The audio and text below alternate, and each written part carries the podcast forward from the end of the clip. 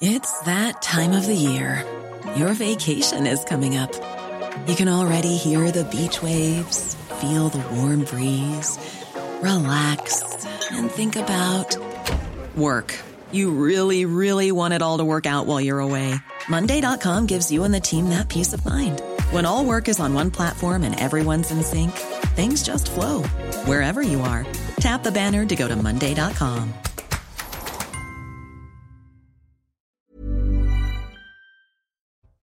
Il est midi, bonjour, soyez les bienvenus. Je suis très très heureux de vous retrouver. Nous sommes vendredi, c'est Mini News Week-end. Oui, le vendredi, on dit week-end. 12h, 14h.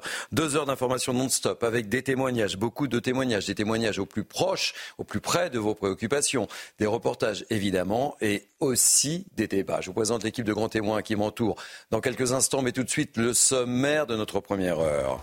À la une de notre émission, on va encore reparler de nos agriculteurs. Ils sont toujours en colère. Ce matin, ils ont mené une action surprise à Place de l'Étoile. 84 personnes ont été interpellées. L'action se poursuit direction la ville de Versailles et son célèbre château. Juliette Sadat et Laurent Sélarié sont avec eux. Une question qui est Valérie Hayé. Pour le moment, le grand public ne la connaît pas encore. C'est la tête de liste Renaissance aux Européennes. Dans Mini News Weekend, Thomas Bonnet, notre spécialiste politique, nous fera les présentations. Et puis, avec le choix de Valérie Hayé, on connaît maintenant tous les noms des candidats des différents partis. Analyse sur la ligne de départ, sur la grille de départ de Thomas Bonnet, encore lui. Et puis dans Billy News Weekend, on va vous parler de ce qui s'est passé à Gaza. Plus de 110 Gazaouis ont été tués par des tirs de soldats israéliens selon le Hamas. Cela s'est produit lors d'une distribution d'aide humanitaire.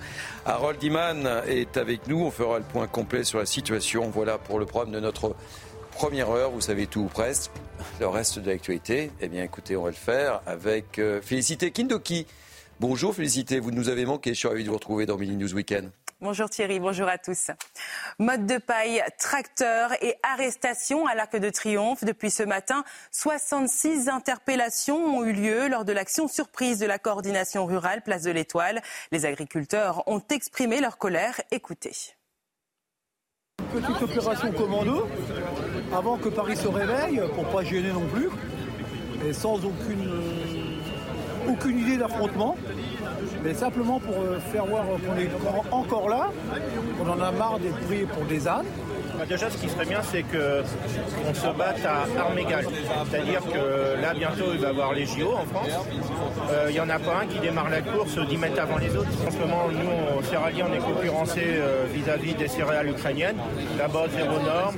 On apporte sans droit de douane. Et surtout que l'Ukraine, à ce que je sache, elle ne fait pas partie de l'Europe. Elle est en campagne et occupe déjà le terrain. L'eurodéputée Renaissance Valérie Hayé fait son premier déplacement en visite dans une exploitation agricole dans la Mayenne. Après avoir officialisé sa désignation comme tête de liste de la majorité aux élections européennes, elle a porté un message plein d'espoir. Écoutez. On va s'engager dans une campagne avec beaucoup de détermination, beaucoup de force. L'Europe, c'est vraiment un point de force pour nous. Et euh, une réalité, on parle de la crise agricole, on veut trouver des solutions, mesures d'urgence, mesures structurelles euh, pour mieux accompagner les agriculteurs. Et puis, euh, on est, je crois, à un moment charnière de notre histoire. C'est peut-être les élections les plus importantes de l'histoire de l'Union européenne. la bataille, elle est claire. il y a ceux qui veulent détruire nos démocraties et détruire l'Europe de l'intérieur. Et nous, on est là pour porter un projet d'avenir, porteur de solutions pour, pour les Français. Perpétuité requise contre Ilias Akoudad, meurtrier présumé du policier Éric Masson. En plein procès, l'accusé a reconnu être l'auteur du tir mortel sur un point de deal d'Avignon en 2018. Et ce matin, juste avant que la Cour ne se retire pour délibérer, il a demandé pardon à la famille de la victime. On rejoint tout de suite Noémie Schulz en duplex depuis la Cour d'assises d'Avignon. Noémie, nous sommes toujours en attente du verdict. Oui, absolument. Cela fait un peu moins de trois heures que la Cour s'est retirée pour délibérer après avoir euh, écouté une dernière fois euh, les, accusés. Et vous l'avez dit, Elias Akoudat qui a demandé pardon à la famille euh, Masson. Depuis, eh bien, les magistrats, les jurés qui composent cette Cour d'assises sont en train de débattre pour savoir quelle est la juste peine pour Elias Akoudat. Il n'y a évidemment aucun doute qu'il sera condamné. Une question a occupé largement les débats, le réquisitoire, les plaidoiries.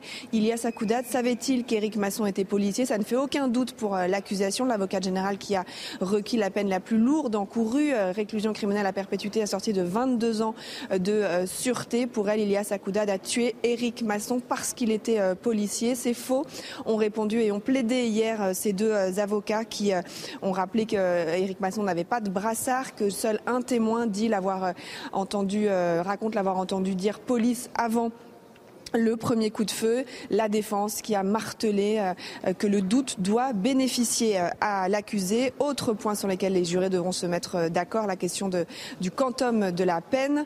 là encore, la défense a demandé aux, jurés de laisser une petite porte ouverte sur l'espoir pour Ilias Akoudad, âgé de 22 ans. C'est cette peine de sûreté de 22 ans qu'il encourt. Voilà donc pour ce verdict que nous attendons ici au Palais de justice à Avignon. Merci Noémie pour ces précisions. Les Restos du Cœur comptent sur votre générosité. En ce premier jour de collecte alimentaire annuelle auprès du grand public, l'association craint la difficulté à faire le plein en raison de l'inflation alimentaire et des bénéficiaires toujours plus nombreux. Cette année, le don alimentaire est d'une importance capitale pour le fonctionnement de l'association. C'est une distribution d'aide humanitaire qui a viré au drame jeudi à Gaza. Les condamnations et les indignations se multiplient à travers le monde après les tirs israéliens sur une foule de civils palestiniens affamés et une bousculade des scènes de chaos qui ont fait un bilan de plus de 110 morts selon le Hamas. Et on termine avec les funérailles sous haute tension. L'opposant mort en prison, Alexei Navalny, est enterré aujourd'hui à Moscou. Ses proches ont appelé ses soutiens à y participer malgré le risque d'arrestation de la police. C'était l'essentiel de l'information. C'est à vous Thierry. Merci beaucoup. On vous retrouve dans 15 minutes très précisément. Allez, Mini News Week-end, c'est parti. Nous sommes ensemble jusqu'à 14h. Je vous présente le plateau de grands témoins qui m'entourent avec des fidèles. Pour commencer, Naïm Fadel, essayiste. Je suis ravi de vous accueillir comme d'habitude. Bonjour Thierry. Michel Taube, fondateur d'Opinion Internationale. Bonjour Michel. Bonjour cher Thierry. Joseph Touvenel, directeur de la rédaction Capital Social. Bonjour Thierry. Et je suis ravi d'accueillir Marc Hainaut pour la première fois dans Mini News Weekend, journaliste à Valeurs Actuelles. Soyez le bienvenu, mon cher. Merci à vous, bonjour à tous. Bienvenue dans la team. Et euh, Thomas Bonnet. Bonjour Thierry. Un programme chargé. Je vous ai concocté un programme très chargé. J'ai suivi votre sommaire avec attention. Je vais être euh, mis à contribution. Très sollicité, évidemment. Allez, on commence, si vous le voulez bien, notre émission en évoquant la situation de nos agriculteurs. Il ne faut pas les oublier, évidemment.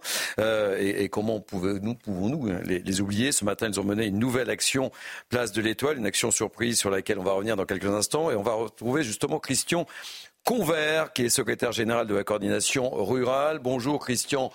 Convert. J'ai plusieurs questions à, vous poser. Quelle était le, la symbolique euh, ce matin, puisqu'il y a eu une première action, je le disais, place de l'Étoile, et une deuxième qui se poursuit. On va retrouver nos, équipes dans quelques instants à, Versailles. Racontez-nous un petit peu. La symbolique, je vais vous faire voir la symbolique. Le point, la une du point, le cirque du roi Soleil, ça en dit déjà long.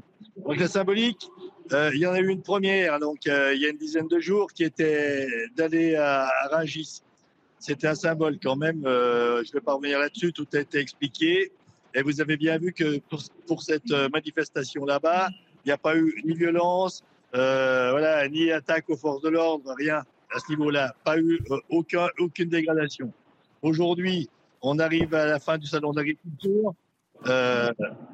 les discussions qu'on a eues, vous avez vu que ça s'est pas passé de manière simple. On n'a pas quand même de choses claires à la sortie de tout ça. Hein, puisque par rapport à la trésorerie, les choses qui auraient pu être annoncées de manière tout à fait simple, de dire effectivement on accorde une année blanche, ce que tout le monde comprend, c'est qu'on décale tous les tableaux de prêt. Ça, c'est une mesure immédiate. Il n'y a pas besoin de faire de grandes études pour comprendre ça. Là, on doit aller recenser euh, tout ce qui a, tous les agriculteurs en difficulté. Donc, c'est vrai que ça va être beaucoup plus lourd administrativement à instruire tout ça. Pour la simplification, c'est pareil. Après, les accords de libre-échange. On en a parlé, ça faisait l'objet de beaucoup, ça a occupé beaucoup de nos conversations. Il se trouve que hier, ça vient d'être ratifié hein, au niveau de l'Union européenne, euh, accord avec le Chili qui était en cours et le Kenya. Euh, je ne vais pas reprendre tous les chiffres, je vais en prendre rien qu'un. 18 000 tonnes de viande de volailles supplémentaires à importer, comme quoi les agriculteurs français sont pas foutus d'élever des volailles chez nous. Enfin, les consommateurs à la fin, je crois quand même qu'ils préfèrent manger de la volaille qu'on connaît que de l'importer de là-bas. C'est une honte, mais c'est une provocation de plus. On nous dit qu'on va arrêter les, échanges. Les échanges, ils ne font que continuer. Et je pense que comme c'est parti là, ils ne vont faire qu'empirer. Et Christian, il y a eu aussi des, euh, des gardes à vue euh, depuis, depuis ce matin, dont Patrick Toga, qu'on connaît bien, qu'on a reçu de nombreuses fois sur, sur les plateaux de, de CNews. Je suppose que ça, ça vous révolte. Et Patrick Toga est toujours en garde à vue, me semble-t-il. Il va être content d'y retourner, il a beaucoup de choses à vous raconter. Donc la manifestation d'aujourd'hui au château de Versailles, c'est un symbole de plus. C'est là-bas que le roi Soleil, quand même, euh, c'est lourd de sens. Hein. Donc, manifestation déclarée, acceptée. Donc c'est là-bas qu'ils allaient avec les tracteurs. Et puis effectivement, il y a dix tracteurs qui ont décidé de passer à l'Arc de Triomphe. C'était pas déclaré, mais l'objectif c'était d'aller à Versailles pour aller déposer une gerbe à l'Arc de Triomphe. Effectivement, c'était 5 heures du matin. Donc à 5 heures du matin, l'opération se serait bien passée. À 6 heures, elle était terminée. Voilà, sauf qu'ils ont décidé une, nouvelle fois de nous provoquer, vraiment allergiques au bonnet jaune. Euh, ils auraient mieux fait quand même, mais je me demande qui c'est qui peut les conseiller. Hein. Ils seraient venus accompagner les agriculteurs, un ministre ou n'importe qui, qui serait venu les aider à déposer la gerbe euh, par rapport à tous les agriculteurs qui se suicident en permanence. Les autres auraient rejoint le cortège pour aller à Versailles. Et c'est toujours ce qui est prévu d'être fait. Et les gardes à vue se, se prolongent au moment où on se parle, Christian? On en a 84 en garde à vue qui sont répartis. Euh, on n'arrive pas à savoir toutes les adresses. On a les avocats qui essayent de les joindre au fur et à mesure. Bon, euh, c'est pas des terroristes, ils ont rien cassé. Notre collègue Patrick Legras, qui est du bureau directeur avec euh, un autre un autre collègue Édouard, euh, plaqué au sol, enfin comme des voyous de, grand chemin. Enfin, euh, je pense quand même qu'on a respecté la police jusque là. Je me demande comment ils peuvent donner des ordres comme ça, si ce n'est avec seul objectif de nous pousser à bout pour que ça réagisse. Euh, oui, parce qu'il y a eu des policiers en civil qui sont venus nous taper voilà, à, coup de pied dans les jambes. Euh, on les a reconnus l'après-midi parce qu'ils avaient leur brassard. Donc ça, ça commence à y en avoir marre. C'est vraiment de la provocation. J'appelle les agriculteurs de notre, syndicat, bien sûr, à pas réagir de manière violente à ça c'est vraiment ce qu'ils recherchent pour vous discréditer. Merci beaucoup, euh, merci beaucoup d'avoir accepté notre invitation, Christian Convert. On reste évidemment en contact. Vous allez nous raconter un petit peu de, tout au long de cette journée, évidemment, et on va prendre la direction de Versailles et retrouver euh, notre équipe, Juliette Sadat et, et Laurent Sélarié. Bonjour, euh, Juliette. Quel est le climat du côté du château de Versailles? Racontez-nous. Eh bien, ça y est, ils ont euh, pu euh, parvenir au parvis de ce château de Versailles. Ils, ont, ils sont restés un long moment euh, bloqués à quelques centaines de mètres sur l'avenue principale car ils n'avaient pas l'autorisation d'avancer. Maintenant, ça y est, ils l'ont fait. et maintenant, l'objectif, eh bien, c'est d'investir les lieux, se faire entendre. la coordination rurale qui entend agir dans le calme aujourd'hui, pas de dépôt de foin ni de fumier. Ils nous l'ont confié au, au, micro de CNews. Je vous rappelle que ce sont eux qui étaient euh, ce matin euh, à l'Arc de Triomphe pour déposer cette gerbe de fleurs. euh, et pour donc euh, pour euh, rendre hommage aux, agriculteurs suicidés dans le cadre de leur fonction. Et puis ils sont arrivés au château de Versailles. Pourquoi le château de Versailles? Car c'est un, autre haut lieu de la République également parce que Emmanuel Macron sera présent car il réunit le Parlement en congrès ce lundi pour la, traduction, enfin pour l'inscription de l'IVG dans la Constitution. Donc l'occasion de investir le terrain être en présence euh, aujourd'hui et puis euh, maintenant réclamer aussi la libération de tous ceux qui ont été interpellés ce matin euh, place de l'Étoile accompagné par Laurent Sélarié. Et n'hésitez pas à intervenir s'il se passe des choses du côté de Versailles. Marc Hainaut, la colère est loin, loin, loin de se calmer. Bah, la colère avait démarré effectivement il y a quelques semaines. On, le gouvernement avait fixé le salon de l'agriculture comme un petit peu date butoir pour euh, faire les annonces euh, nécessaires et euh, nécessitant en tout cas de calmer, de calmer cette colère. Bah, c'est pas calmé. Hein. Bah, force est de constater que vu l'accueil du président de la République, euh, la, la, colère n'est certainement pas retombée. Les annonces n'ont évidemment pas suffi. Et là, c'est très intéressant ce que font les agriculteurs puisqu'ils ont bien compris que toute l'agriculture française était concentrée, mm. dans un, était concentrée dans un salon, en un seul endroit, un endroit où, où ils ne sont visibles que par ceux qui, que par ceux qui vont les voir. Et au moment où des négociations continuent, au moment où les syndicats euh, sont autour de la table, eh bien, ils se sont dit, on va, il faut qu'on soit visible, il faut qu'on nous voit, et il faut qu'on rappelle qu'on est encore là et que ce salon de l'agriculture, qu'il se passe bien ou mm. pas bien, en réalité ne résoudra rien. Et ce que je trouve assez frappant et assez beau, en fait, dans ce, que, dans ce qu'a fait la coordination rurale sur Arc de Triomphe, c'est qu'ils ne sont pas allés pour casser. On non, déposer une gerbe. Voilà, déposer, une gerbe. déposer une gerbe. Donc, euh, rendre hommage au monument, rendre hommage aux agriculteurs qui se sont suicidés. Euh, il y a simplement cette volonté, voilà, de, de, de demeurer ah visible, de rester visible, d'occuper le terrain et de surtout de ne pas retomber dans l'oubli une fois le salon terminé. Et puis, on l'a noté, hein, c'est 84 gardes à vue. C'était 66, c'est monté à 84. Michel Taub, c'est beaucoup quand même, hein, pour une action qui, qui, se voulait symbolique. Honnêtement, euh, c'est un mouvement populaire chez les Français. Évidemment, j'espère qu'ils vont être euh, libérés euh, dans, la journée. C'est pas normal. Après, moi, je me souviens, il y a deux ans, le maire de Lars, dans les Pyrénées-Orientales, avait organisé sur les Champs-Élysées la grande transhumance de milliers de brebis. Ça avait été une fête extraordinaire. Et deux ans après, on voit la colère, cette colère paysanne, cette colère française qui éclate. Et puis, on voit bien que là, les paysans français veulent investir les symboles de la mmh. République, eh les symboles aussi de cette monarchie euh, toujours présente, le roi avec, soleil, avec un pouvoir tellement centralisé, où c'est une seule personne qui, au final, décide de tout, ce qui est totalement euh, finalement scandaleux dans, en 2024. Il n'y a aucun pays dans, parmi les grandes démocraties où, il y a tant de pouvoir concentré sur effectivement le monarque républicain. Mais nos, paysans, ils veulent investir les symboles de la République. L'Arc de Triomphe, le château de Versailles, c'est important pour mmh. eux. Et puis j'aimerais dire autre chose, c'est que je pense que beaucoup de ces paysans ont très peur des lendemains du salon de l'agriculture. Parce que depuis le déclenchement de cette colère, euh, le Premier ministre en premier, puis l'ensemble de l'État, leur ont donné comme échéance, ou une première échéance, le salon de l'agriculture. Mais après, comment vont-ils pouvoir maintenir la pression Que vont-ils euh, pouvoir faire hmm. Et donc, effectivement, je pense que cette colère, elle est légitime parce qu'il y a aussi cette crainte qu'après le salon de l'agriculture, eh ben, leurs euh, revendications ne soient pas euh, suivies des faits comme le gouvernement s'était engagé déjà pour le salon. Allez, je vous donne la parole juste après. Pourquoi Parce que Félicité est là et je me suis engagé à lui donner la parole à. J'ai une minute de retard. 12h16. On fait un point sur l'actualité avec Félicité. Merci Thierry. C'est une expérimentation étendue pour le RSA conditionné à l'activité. Le test passe de 18 à 47 départements. Désormais, pour pouvoir conserver ce droit, les bénéficiaires devront effectuer 15 heures d'activité, une obligation qui devrait se généraliser en 2025 perpétuité requise contre Ilias Akoudad, meurtrier présumé du policier Éric Masson. En plein procès, l'accusé a reconnu être l'auteur du tir mortel sur un point de deal d'Avignon en 2018. Et ce matin, juste avant que la Cour ne se retire pour délibérer, il a demandé pardon à la famille de la victime. À 22 ans, il risque la prison à perpétuité.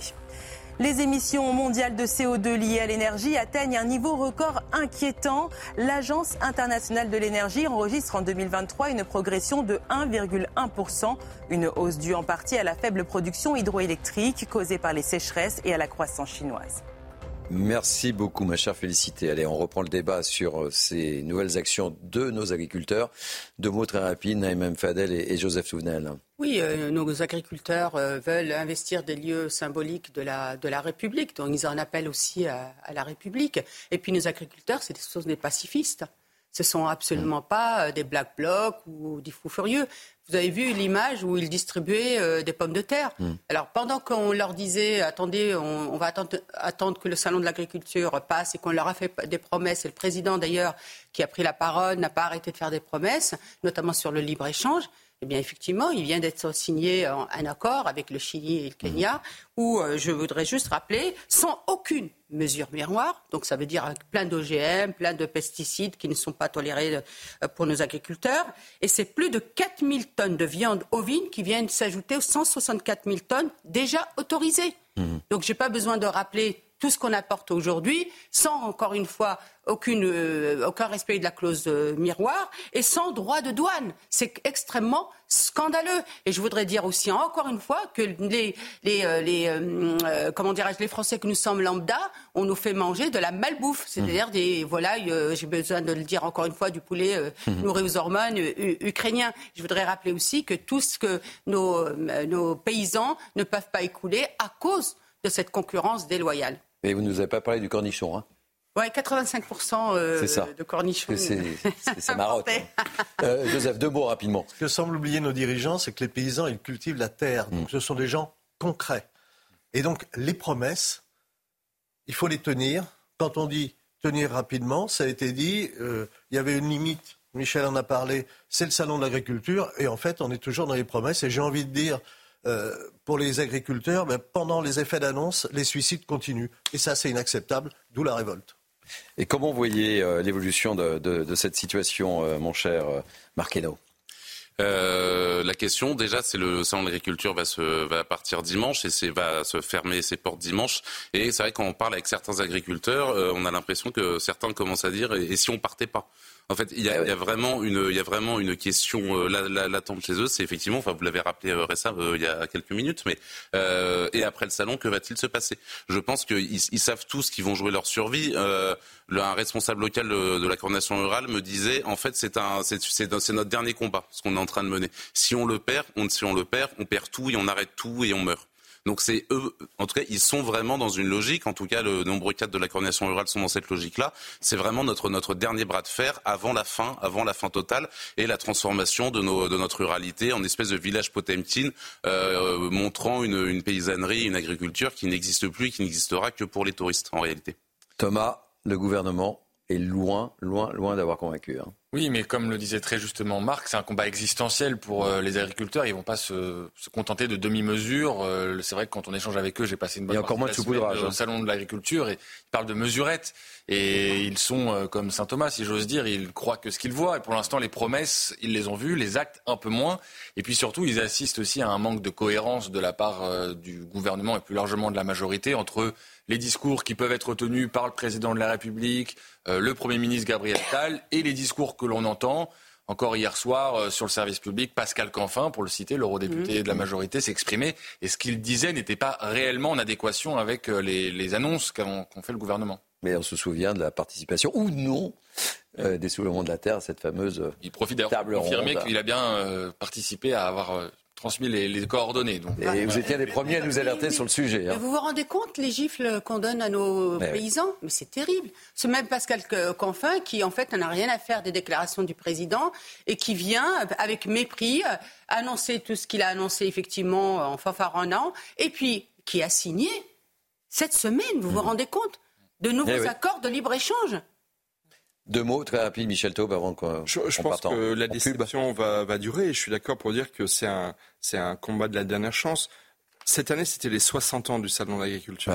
Il y a 60 ans, il y avait plus d'un million et demi, deux millions d'agriculteurs en France. Euh, il, y en a aujourd'hui à peu près 400 000. Et d'ici 10 ans, il y a encore 100 000 ou 120 000 qui vont partir à la retraite sans savoir s'ils vont être remplacés soit par leurs enfants, soit par des jeunes qui vont vouloir reprendre ces exploitations. Donc l'enjeu, il est vital. Le Premier ministre a annoncé que dans le prochain projet de loi, l'agriculture serait euh, d'intérêt euh, général supérieur à tous les autres mmh. enjeux. Mais il faut vraiment que ce soit suivi des faits par des mesures très fortes. Une année blanche au niveau fiscal et social, euh, pas une, un allègement très considérable, voire la suspension de tous les droits de succession. Il y a quelques mesures très très fortes à prendre qui n'ont pas été prises qui n'ont pas été prises. Les Gilets jaunes, le gouvernement a lâché 10 milliards d'euros après 33 semaines 33 samedis euh, d'échauffourées. Là, ils ont lâché quoi? 500 millions d'euros, peut-être un milliard. Euh, le compte n'y est pas pour nos paysans qui sont tellement importants aussi, euh, à l'avenir de notre nous, pays. Thierry, il est aussi vital pour nous parce que c'est notre souveraineté alimentaire. Il faut soutenir nos agriculteurs. Vous êtes allé au salon de l'agriculture? Plein de fois. Il eh reste ben moi, je vais y aller cet après-midi. aussi, Cet après-midi. On va y aller cet après-midi. On va même que je vais vous accompagner. On va aller les saluer. Allez, restez avec nous en tous les cas. Nous sommes ensemble jusqu'à 14h. On accueillera dans quelques instants Harold Iman et on, va évoquer ce qui s'est passé à Gaza euh, avec, euh, avec des tirs euh, au cours d'une distribution d'aide alimentaire qui a, qui a tourné littéralement au, chaos. On va revenir sur, sur, tout cela avec, avec Harold Iman. Allez, à tout de suite. Restez avec nous.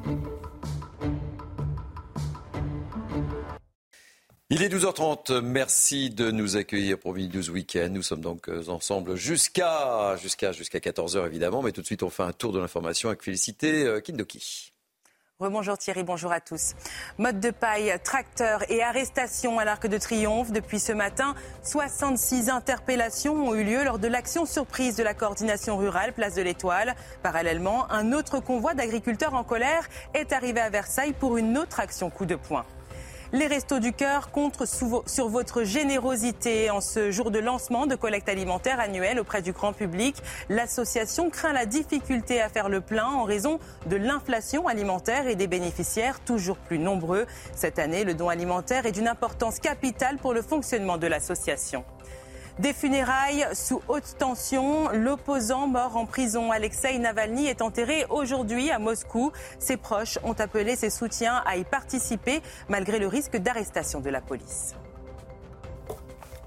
Merci beaucoup, merci beaucoup, chère euh, Félicité. Allez, je représente euh, le plateau de grands témoins qui m'accompagnent. Naïma Fadel, Michel Taupe, Joseph Touvenel, Marc euh, Hainaut, Thomas Bonnet et Harold Iman, notre spécialiste de politique internationale ou internationale, comme vous voulez, est avec nous et nous a rejoint. On va commencer avec vous, Harold. On va, on va parler de ce qui s'est passé à, à Gaza, des tirs israéliens sur une foule affamée et une vaste bousculade pendant une distribution d'aide alimentaire a tourné quasiment au chaos hier. Il y aurait eu plus de 110 morts. Dans quelques instants, on sera avec Olivier Rafovitch, le colonel Olivier Rafovitch, porte-parole de l'armée israélienne. Mais retour sur ce qui s'est passé à Gaza avec Aminata Demfol.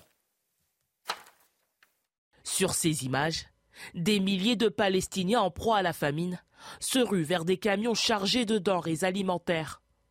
D'après le ministère de la Santé du Hamas, plus de 700 Palestiniens ont été blessés et une centaine d'entre eux sont morts, tués à balles réelles par l'armée israélienne.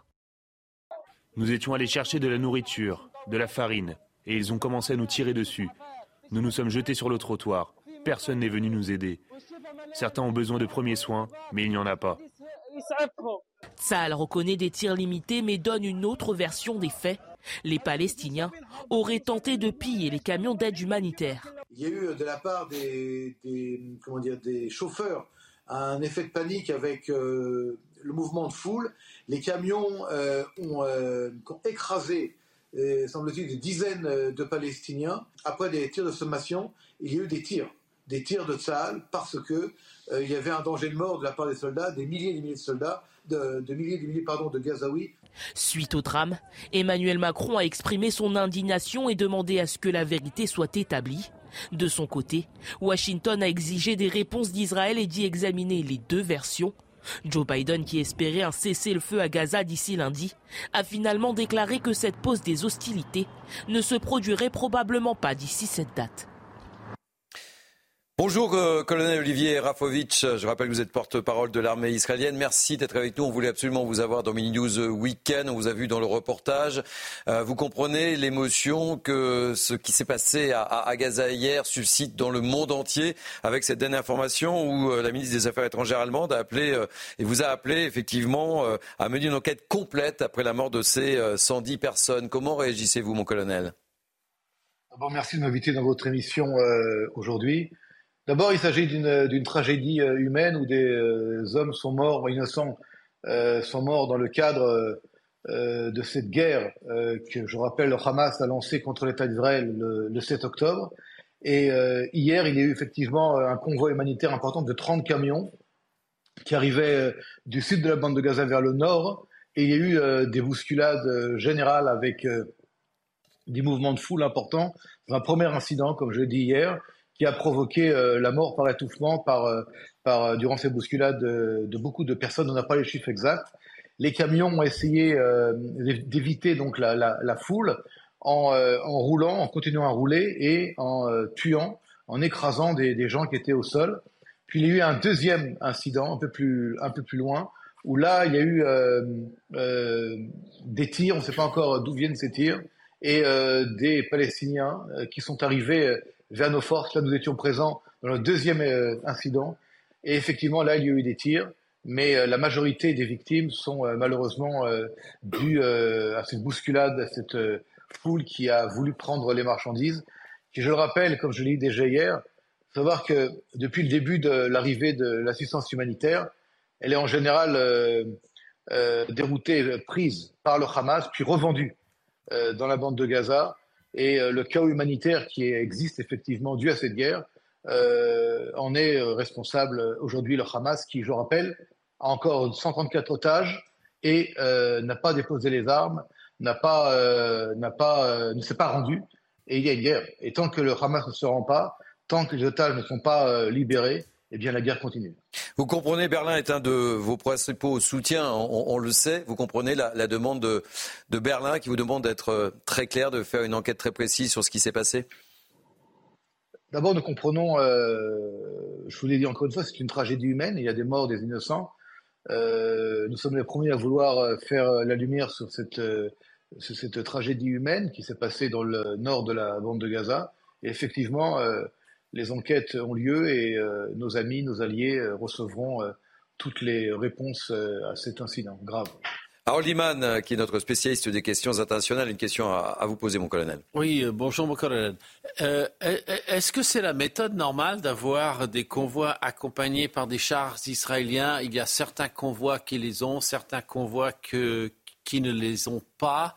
Et puis, est-ce que vous pensez que dans la foule, il y a des gens qui, comment dirais-je, forcent un peu euh, leur présence physique sur justement les soldats israéliens pour créer un incident euh, Vous connaissez la, région, vous suivez les, événements depuis euh, le 7 octobre.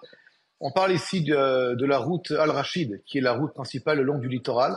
Et nous accompagnons pas les convois, mais nous sécurisons les corridors humanitaires pour justement éviter qu'il y ait des prises d'attaque du, Hamas. Je rappelle, le Hamas se trouve encore euh, dans la bande de Gaza et encore tire sur Israël et tire sur nos soldats. On a des blessés, des morts euh, presque tous les jours. Dans ce cadre-là, nous devons sécuriser nos forces et également assurer que le corridor de, humanitaire fonctionne. Je rappelle que nous sommes euh, dans le respect et la volonté qu'il y ait cette aide humanitaire qui rentre dans la bande de Gaza, qu'elle soit elle-même renforcée pour que les Gazaouis puissent en bénéficier, non pas le Hamas. Encore une fois, qui était dans la foule, qui a tiré, c'est à 4h30 du matin, un peu, un peu avant, 4h20 du matin, je crois, euh, des milliers et des milliers de, personnes. Euh, c'est encore très compliqué pour savoir ce qui s'est passé. D'ailleurs, je voudrais juste, si vous me permettez, juste une petite phrase. Au-delà du, bilan lourd, des blessés et des morts, euh, se jeter sur des conclusions hâtives dans le cas de cette guerre-là, c'est un peu dommage parce que parce qu'il y a une guerre avec des gens euh, qui s'appellent le Hamas, qui depuis le départ mentent sur tout ce qui se passe dans la bande de Gaza. Colonel Afovic, restez quelques instants avec nous encore dans, dans Mini News. Je voulais vous faire écouter Joe Biden, qui espérait, on le sait, obtenir un accord de, de cessez-le-feu lundi prochain. Il est revenu sur ses propos. On l'écoute et je vous fais réagir. L'espoir est éternel.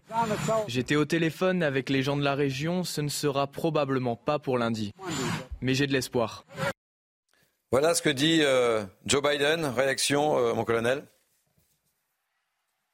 Écoutez, euh, le président américain est le président américain. Je suis le porte-parole de l'armée israélienne aujourd'hui. Ce que je peux vous dire, c'est que nous voulons en Israël le retour de nos otages et que dans le cadre d'une trêve, eh bien, ceci pourrait être possible, comme c'était le cas il y a plus de deux mois. Maintenant, la trêve à l'époque a été rompue par le Hamas. Alors nous parlons, il y a des discussions, comme vous savez, et il faut attendre ces discussions pour savoir si oui ou non une trêve va être possible entre, euh, entre le Hamas et euh, les forces de Tsahal. Une trêve pour le retour, je dis bien, des euh, kidnappés 134 à l'heure où nous parlons, dont des franco-israéliens. Alors, Liman a une dernière question à vous poser, mon colonel. Oui, mon colonel, dans le Wall Street Journal, il y a un article sur lequel Yahya Sinwar, qui est le chef euh, opérationnel du Hamas dans la bande de Gaza euh, aurait fait comprendre à ses euh, complices qu'il est satisfait de ce qui arrive, s'il voulait précisément que l'armée israélienne se trouve dans un embarras, je dirais, moral, et que ça sert ses intérêts. Est-ce que vous avez une confirmation de la véracité de ces éléments-là?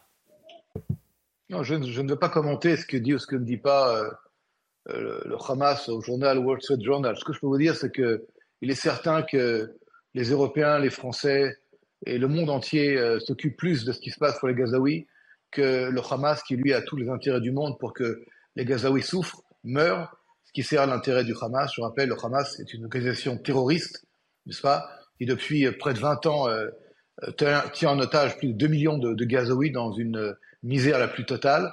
Et l'argent, les milliards qui ont été euh, donnés à Gaza pour les Gazaouis, eh bien, a été utilisé pour des tunnels, pour des armes et pour faire la guerre à Israël. Et aujourd'hui, ce que vous dites est quelque part l'expression la plus, euh, la plus claire de ce qu'est le Hamas, c'est-à-dire euh, ils n'en ont absolument rien à faire des Gazaouis, des Palestiniens. Ce qu'ils veulent, c'est euh, leur intérêt en tant que groupe terroriste.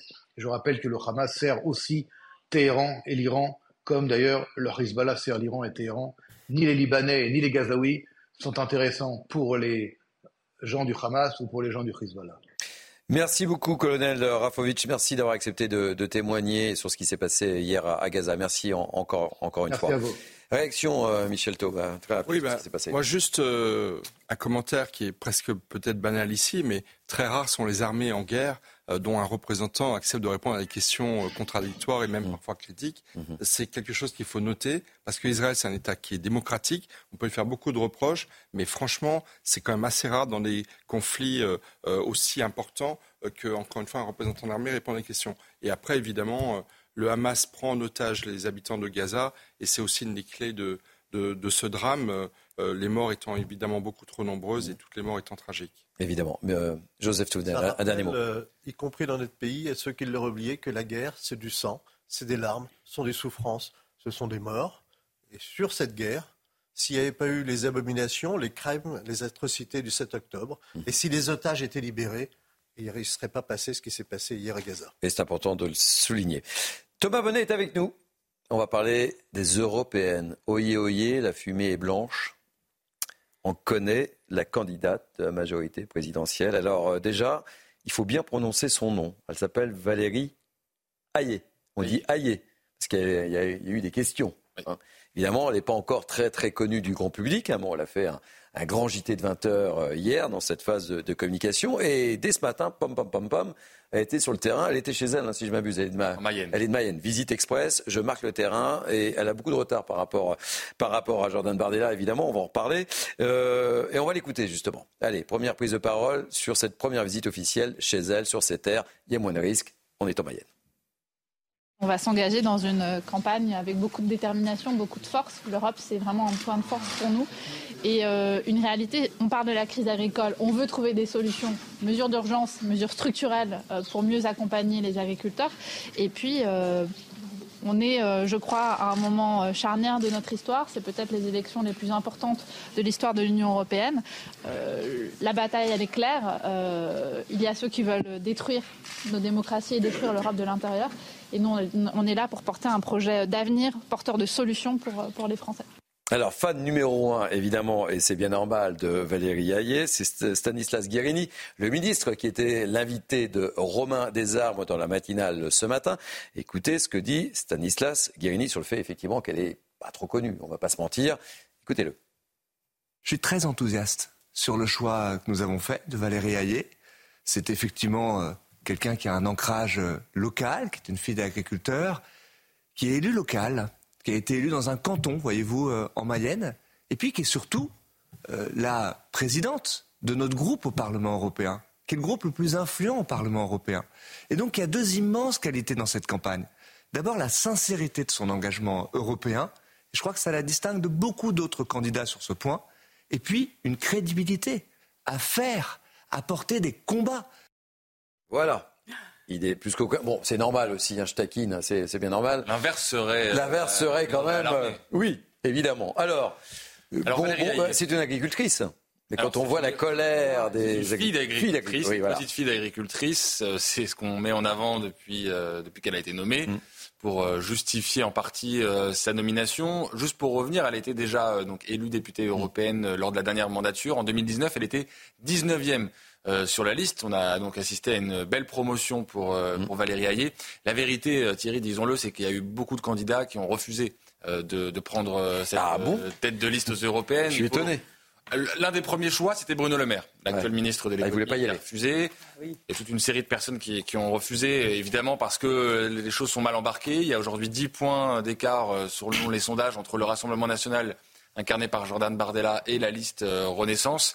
Donc elle aura fort à faire. On voit déjà qu'elle veut mettre en avant les sujets de l'agriculture, on l'a vu avec son ancrage euh, local, et aussi des attaques frontales euh, sur le Rassemblement national, sur le sujet de l'Ukraine.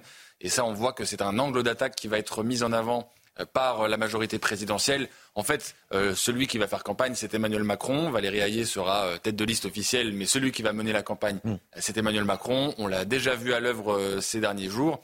Euh, Valérie Hayé, quand même juste un mot sur son profil. Elle vient de l'UDI. Elle a été plutôt en charge des questions budgétaires euh, lors de son mandat de députée européenne. Et on a entendu Stanislas Guérini dire qu'elle était présidente du groupe euh, Renew au Parlement européen. Alors c'est vrai, mais depuis un mois et depuis que Stéphane Séjourné a été nommé ministre, pas dire qu'elle a une longue expérience non plus à la tête de, cette, de ce groupe. Allez, mes amis, j'ai hâte de vous entendre sur cette candidature, évidemment. Mais d'abord, moi j'ai hâte d'entendre Félicité Guinoki, avec qui on va faire un tour de l'info. Félicité. Merci Thierry. Bonjour à tous. Perpétuité requise contre Ilias Akoudad, meurtrier présumé du policier Éric Masson. En plein procès, l'accusé a reconnu être l'auteur du tir mortel sur un point de deal d'Avignon en 2018. Et ce matin, juste avant que la Cour ne se retire pour délibérer, il a demandé pardon à la famille de la victime. À 22 ans, il risque la prison à vie. C'est une distribution d'aide humanitaire qui a viré au drame hier à Gaza. Les condamnations et les indignations se multiplient à travers le monde après les tirs israéliens sur une foule de civils palestiniens affamés et une bousculade des scènes de chaos qui ont fait un bilan de plus de 110 morts selon le Hamas. Paris et Berlin demandent une enquête et la présidente de la Commission européenne s'est dite profondément troublée une personne sur huit dans le monde concernée par l'obésité. La barre du milliard a bien été franchie. Le chiffre révélé aujourd'hui témoigne également d'un accroissement du phénomène chez les jeunes. Les régions du monde les plus touchées sont les pays à revenus faibles ou intermédiaires. Merci beaucoup, ma chère Félicité. On se retrouve dans 15 minutes. Allez, on parlait de la candidature de Valérie Hayé et comme on, vous fait bien les choses dans Mini News Weekend, euh, je vais vous faire agir, hein. ne vous inquiétez pas, ma chère Naïma, mais on va vous montrer la grille de départ, parce qu'on a tous les candidats. Ah oui. La grille de départ de tous les candidats euh, face à Valérie Hayé. Euh, Benjamin Bouchard nous a préparé ça aux petits oignons. Voilà. Est-ce que vous connaissez, Thierry, la moyenne d'âge des candidats pour ces élections européennes? Eh non, c'est vrai, j'ai pas fait le calcul. 35 ans. À ah, 35 ans. Très jeune. Et Valérie Hayé, d'ailleurs, elle-même, 37 ans. 37 ans. 37 ans. Donc elle, elle, incarne aussi une forme de nouvelle génération, et on le voit. Ben voilà, Jordan Bardella. Jeune candidat. Voilà, vous voyez tous les noms euh, s'afficher.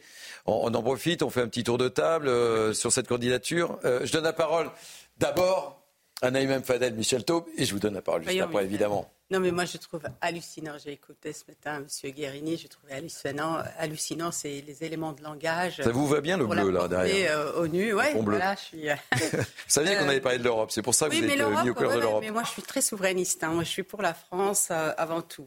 Euh, non, mais c'est hallucinant parce qu'ils viennent de nommer tête de liste une personne qui a quand même participé à détruire notre agriculture à, détruire notre souveraineté aussi. Donc je trouve ça hallucinant parce que là, en termes de message, excusez-moi, mais euh, jusqu'à encore, euh, on en parlait euh, jusqu'à hier, en fait, il a été encore décidé euh, euh, des accords qui mm. vont à l'encontre de notre souveraineté et notre souveraineté alimentaire. Donc personne n'est dupe et personne ne va croire à, cela. Donc je suis désolée, c'est pas parce qu'elle est fille d'agriculture, euh, d'agriculteur, pardon, qu'elle va porter mieux l'agriculture, parce qu'elle a donné des preuves comme quoi, au contraire, ils n'ont eu de cesse, de, encore une fois, de mettre à mal notre souveraineté alimentaire.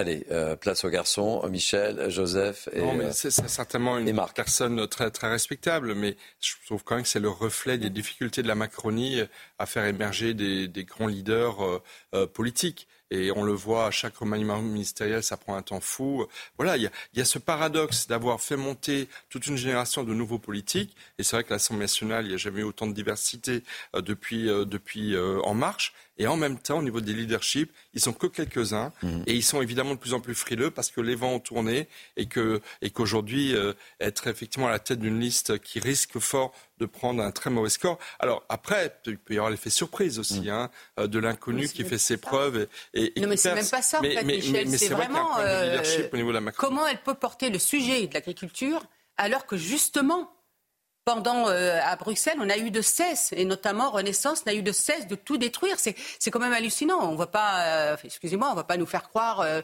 qu'aujourd'hui tout à coup ils vont se réveiller. D'autant plus qu'ils n'arrêtent pas de prendre des décisions qui vont encore une fois à l'encontre de nos agriculteurs. Allez, je voudrais entendre Joseph et, Marc hein, sur cette candidature. Sa, première déclaration qu'on a entendue est une excellente déclaration. On est à un moment charnière de notre histoire. Elle a raison. Il y a un vrai choix. Et je me méfie quand vous commencez comme ça, je, sens quelque chose derrière.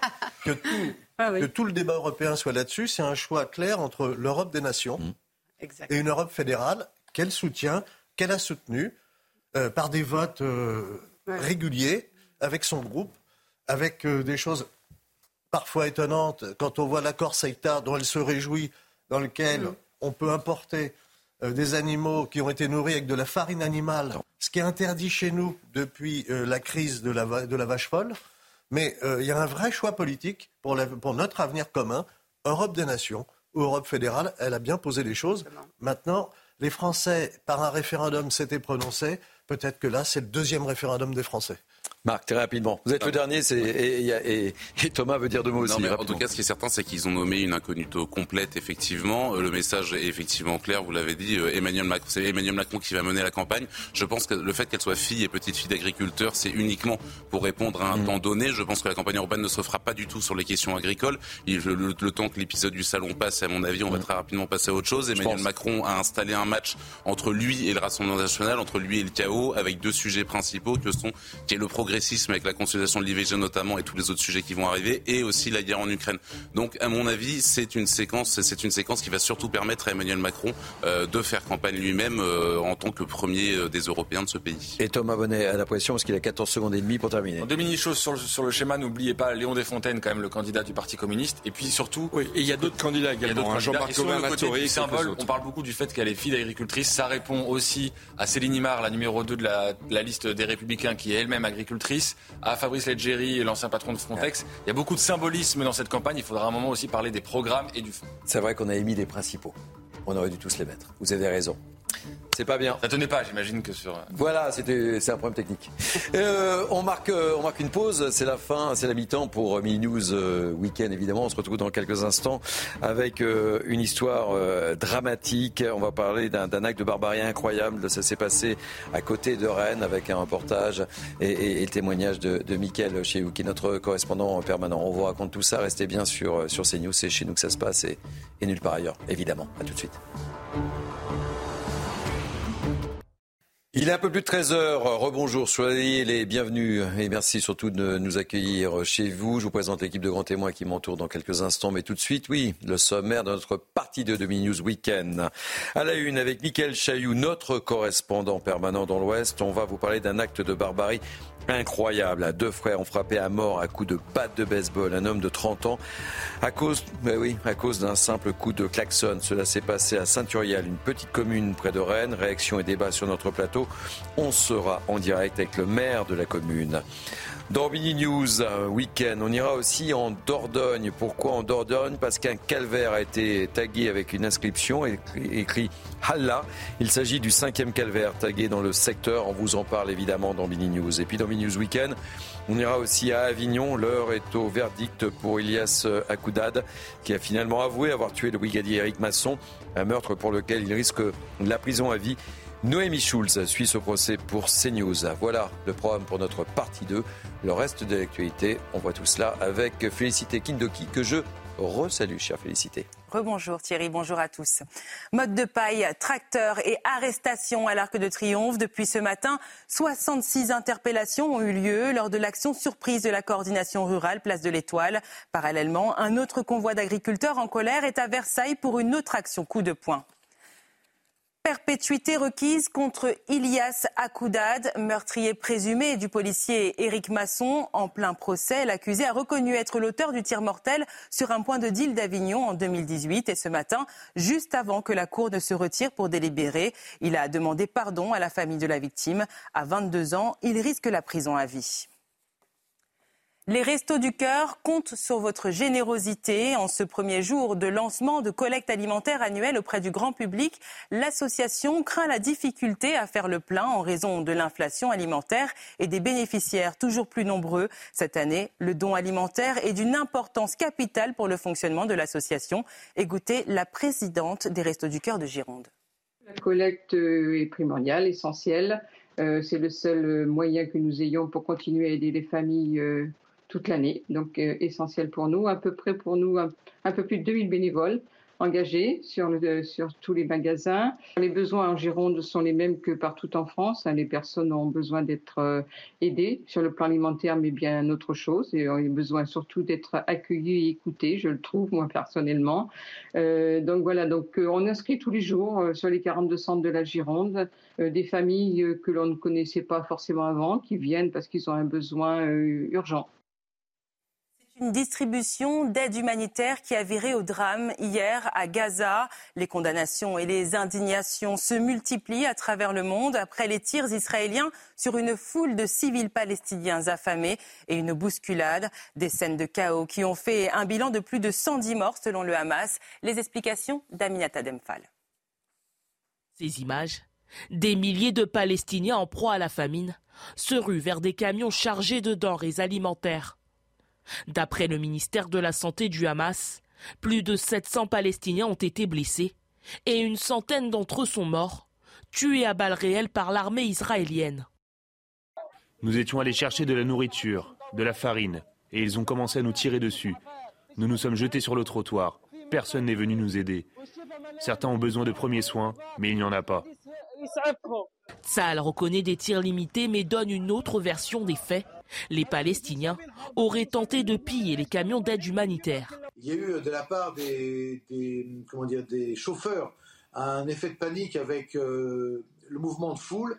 Les camions euh, euh, ont, écrasé, semble-t-il, des dizaines de Palestiniens. Après des tirs de sommation, il y a eu des tirs, des tirs de Tsahal parce que il y avait un danger de mort de la part des soldats, des milliers et des milliers de soldats de, milliers et milliers pardon, de Gazaouis. Suite au drame, Emmanuel Macron a exprimé son indignation et demandé à ce que la vérité soit établie. De son côté, Washington a exigé des réponses d'Israël et d'y examiner les deux versions. Joe Biden, qui espérait un cessez-le-feu à Gaza d'ici lundi, a finalement déclaré que cette pause des hostilités ne se produirait probablement pas d'ici cette date. On termine avec ces images des funérailles sous haute tension. La dépouille de l'opposant mort en prison, Alexei Navalny, est arrivée à Moscou. Des centaines de Russes se sont rassemblés près de l'église moscovite où doit se dérouler la cérémonie sous haute présence policière. Alors que le Kremlin a mis en garde contre toute manifestation non autorisée, le peuple russe pacifique a exprimé sa tristesse. Écoutez. Je tremble. Je me sens triste et Les gens comme lui ne devraient pas mourir. Honnêtes, avec des principes, prêts à se sacrifier.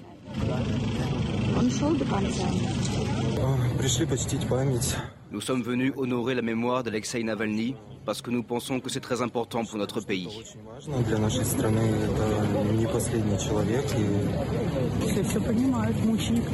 Tout le monde comprend tout. C'est un martyr, un saint martyr, un homme de passion. Tous ceux qui sont venus le considèrent ainsi. C'était l'essentiel de l'information. C'est à vous Thierry. Merci beaucoup, ma chère Félicité. On retrouve dans 15 minutes. Allez, je vous présente pour euh, cette dernière euh, ligne droite du News Weekend l'équipe de grands témoins qui, m'entoure. Naïm Fadel, Michel Taube, Joseph Touvenel, Marc Hainaut. J'accueille avec beaucoup de plaisir Benoît Barret, conseiller spécial Alliance. Soyez le bienvenu, mon cher, euh, mon cher Benoît. Merci. On va commencer notre deuxième heure avec cette triste affaire dont je vous parlais, ce meurtre ignoble à Saint-Urial, en Ille-et-Vilaine, près de Rennes. Anthony, 30 ans, a klaxonné. Oui, il a juste klaxonné devant une caravane. Il a été frappé à mort à coups de batte de baseball. Ça s'est passé le, week-end dernier. On va voir tout cela avec Michael Chailloux. Et juste après, juste après, on sera avec David Moisan, le maire de, la commune de, de Saint-Urial. Mais d'abord, le rappel des faits avec Michael Chailloux. Sur les lieux du drame, des fleurs et ces mots écrits par la maman d'Anthony, 30 ans, tabassé à mort à coups de batte de baseball parce qu'il a eu le malheur de klaxonner en passant devant cette caravane où vivaient ses agresseurs, deux frères, à la sortie du village de Simon. Dans ce lieu dit en pleine campagne, tout le monde, ou presque, a déjà eu affaire avec les deux mises en cause. Quand je passais avec mon tracteur, euh, et comment dire, il me, photographiait et euh, il, quoi parce qu'apparemment je faisais du bruit. Il a dit à ma femme, tu vas mourir, en lui mettant les doigts dans les yeux. Deux semaines plus tôt, Anthony avait eu un différend avec les deux frères, mais selon le maire de Saint-Urial, les choses jusque-là étaient sous contrôle. Pour les proches d'Anthony, il y a eu un retard à l'allumage. Que ce soit les, élus ou même les gendarmes, tant qu'il n'y a pas de, preuves avérées, eh ben, on ne peut pas y aller au bout. Et il faut, que ça en arrive à, ce point-là pour, bah, pour, pour les mettre hors, du, hors de, circuit et hors du, danger. Ça vous met en colère? Ah bah moi, total. Ça, ça me rend fou d'un truc pareil. Les deux frères ont été mis en examen et écroués. Samedi, une marche blanche est organisée à la mémoire d'Anthony à Saint-Urial. Il allait devenir papa pour la deuxième fois dans quelques jours. Bonjour David de Moisan, merci d'avoir accepté de témoigner dans Mini News euh, Weekend. Vous êtes euh, le maire de cette petite commune de, Saint-Urial. Quel est un peu l'état d'esprit au sein de votre commune, même si je, en vous posant la question, je, le devine évidemment, c'est l'émotion qui prédomine oui, bonjour, euh, Monsieur Cabane. Ben, en effet, c'est euh, l'émotion, la tristesse, l'incompréhension. Euh, comme votre reportage peut le faire remarquer, on n'avait jamais eu d'acte de violence. C'était des, violences verbales, mais pas de d'agression physique jusqu'à présent. Et, ce drame, voilà, cette, ce déferlement de, violence bah, nous, nous atterre complètement. Quand on regarde le, reportage effectué par notre correspondant euh, Michael Chailloux, on, se rend compte que ces deux frères étaient connus dans votre commune. Mm. Et bien connus, hélas. Et, hélas, bien connu. On avait, euh, moi, je les avais reçus il y, a, à peu près deux ans sur un rappel à, la loi euh, pour euh, demander à ce que, voilà, qu'ils tolèrent le passage des, usagers sur cette route communale, puisque c'était ça l'objet, en fin de compte, de voilà de, leurs vindications. Euh, malheureusement, euh, voilà, on est on est un peu désarmé, même si on sentait la, tension. on n'a pas d'outils. il n'y avait pas eu voilà jusqu'à présent d'autres d'autres actes, à, l'exception de, menaces verbales. donc avec la gendarmerie, on avait voilà fait fait des interventions, fait des, des rappels à à, la loi. Mes, mes adjoints étaient allés aussi les, les voir euh, régulièrement. On, on, passait régulièrement pour, pour essayer de, de trouver euh, un apaisement, un compromis euh, et faire en sorte que euh, voilà cette commune à Saint-Urial où on a très peu d'incivilité ou d'actes euh, voilà de, violence, on, on, comprend pas. On, essaye en commune rurale. Euh, vous êtes nantais, vous savez un peu la voilà les, les communes que l'on peut euh, avoir sur l'aspect rural à côté des métropoles. c'est c'est pas des communes où on est habitué à, à, ce, à cette violence. Demain, donc, une, une grande marche blanche sera organisée en hommage à, à Anthony oui, euh, un collectif euh, d'amis euh, d'Anthony avec la, famille a, souhaité rendre hommage à Anthony et puis je pense aussi alerter les, pouvoirs publics sur voilà sur sur ces drames qui peuvent aujourd'hui malheureusement exister en milieu rural. donc c'est la mémoire d'Anthony. Anthony était quelqu'un d'investi hein, sur la, commune voisine au niveau du comité des fêtes on a vu tout à l'heure le témoignage du, président qui, voilà, qui ne comprend pas non plus euh, ce, déchaînement de violence pour quelqu'un qui était investi, qui était euh, plutôt euh, bienveillant vis-à-vis des, autres, qui malheureusement ce, ce soir-là a, donné un coup de, de, klaxon de trop, mais rien ne peut justifier un, acte de, violence tel que, que celui qui a, qui a eu lieu. Merci beaucoup, euh, David Moison. Merci euh, mille fois d'avoir accepté de, témoigner dans, dans euh, Weekend. Benoît Barès, ça veut dire quoi ce, Le maire le disait, un, simple coup de klaxon. On est en 2024, quoi. On peut mourir pour un coup de klaxon. Là, je crois que ça veut dire beaucoup de choses. Ça, va, veut d'abord dire l'impuissance, l'impuissance de la puissance publique. J'entends le maire qui dit tout simplement euh, qu'ils avaient déjà eu un maille à partir avec mmh. euh, ces criminels hein, et qu'ils ont tenté de négocier le fait mmh.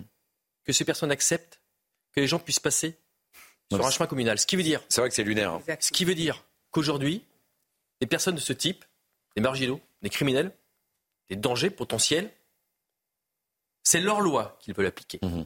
La loi de la République, ce n'est plus la loi, leur loi, c'est leur loi, eux, où le citoyen doit, lui, faire en sorte d'accepter les joies de ces gens-là. Je veux dire, euh, outre le fait, évidemment, que c'est un drame, je veux dire que la société aujourd'hui est une société ultra violente. On est capable de mourir en France pour un coup de klaxon donné de trop. On est capable de mourir en France lorsque vous êtes chauffeur de bus et que vous n'avez personne de sortir. Vous êtes capable de mourir en France ou de prendre un coup de couteau lorsque vous faites un constat, un constat dit amiable. Mhm. Vous êtes capable de mourir en France pour un regard de travers, mais ça, cette violence. Cette violence que vit au quotidien l'ensemble des citoyens de notre pays. C'est aussi la violence euh, que prennent les forces de l'ordre au Mhm. quotidien. J'ai envie de vous dire, on pourra parler des années, des mois, des heures sur les plateaux. On pourra dénoncer, monter au créneau, s'insurger contre tout ça. Et je crains malheureusement que si le choc de l'autorité, que tout le monde appelle, je rappelle quand même, les chiffres, ce n'est pas les miens. 6 personnes sur 10 en France ont le sentiment d'insécurité. Mais j'ai envie de vous dire, ce sentiment d'insécurité, on l'a depuis longtemps dépassé. Nous ne sommes plus en sentiment d'insécurité. Vous vous rendez compte Un coup de klaxon, vous mourrez sous les coups de batte de baseball. ouais. Mais quelle once d'humanité reste-t-il à ces personnes? Je vais vous dire, la première chose qu'il faut faire, moi je suis policier, ce choc d'autorité, c'est faire en sorte que la peine, le principe même de la peine, que la peine qui soit dissuasive fonctionne. Et pour ça, il faut quoi Pour que la peine soit dissuasive?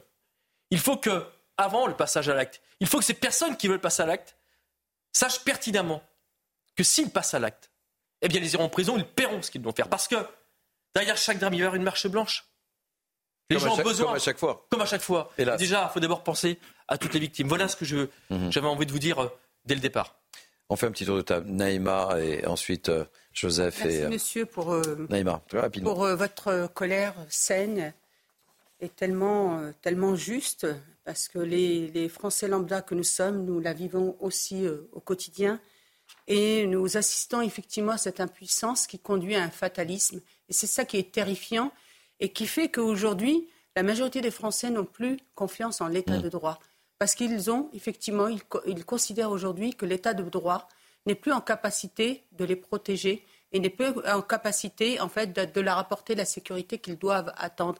Quand vous voyez que la République répond par du sursis ou bien là, un, un rappel à la loi, non mais, excusez-moi, mais il faut arrêter. C'est plus possible aujourd'hui. On a un ensauvagement de la, de la, euh, de, de- un ensauvagement de notre pays qui fait qu'aujourd'hui on est en perpétuelle sécurité. Ce n'est plus des faits divers, c'est des faits de société. Non, ce Les ce qui est- chiffres ce qui est sont terrible, c'est ce que disait le maire, c'est qu'ils ont essayé de négocier avec mais oui, eux. mais, Ce sont mais- eux qui font la loi. Justement, mais le problème, c'est qu'on essaie de négocier. On sait très bien que c'est pas la peine. Il faut effectivement, comme vous le disiez, euh, monsieur, il faut tout de suite une peine dissuasive avant qu'on en arrive à cette situation. Et c'est pareil pour toutes les, les situations où des mineurs sont, euh, euh, sont coupables d'agressions. De, de, de- d'actes délinquance extrêmement graves, de trafic, etc. On sait que c'est des mineurs et aujourd'hui, notre justice est en, capacité, incapacité de répondre pour dissuader et empêcher justement qu'ils s'installent dans la délinquance. Et je pense à M. Masson, ou qu'ils s'installent tellement dans la délinquance qu'ils viennent à tuer un de nos policiers. On poursuit le débat juste après. Euh, il est euh, 13h17. On fait un tour de, de l'info avec Félicité Kindoki. On poursuit le débat, évidemment. Merci Thierry, bonjour à tous.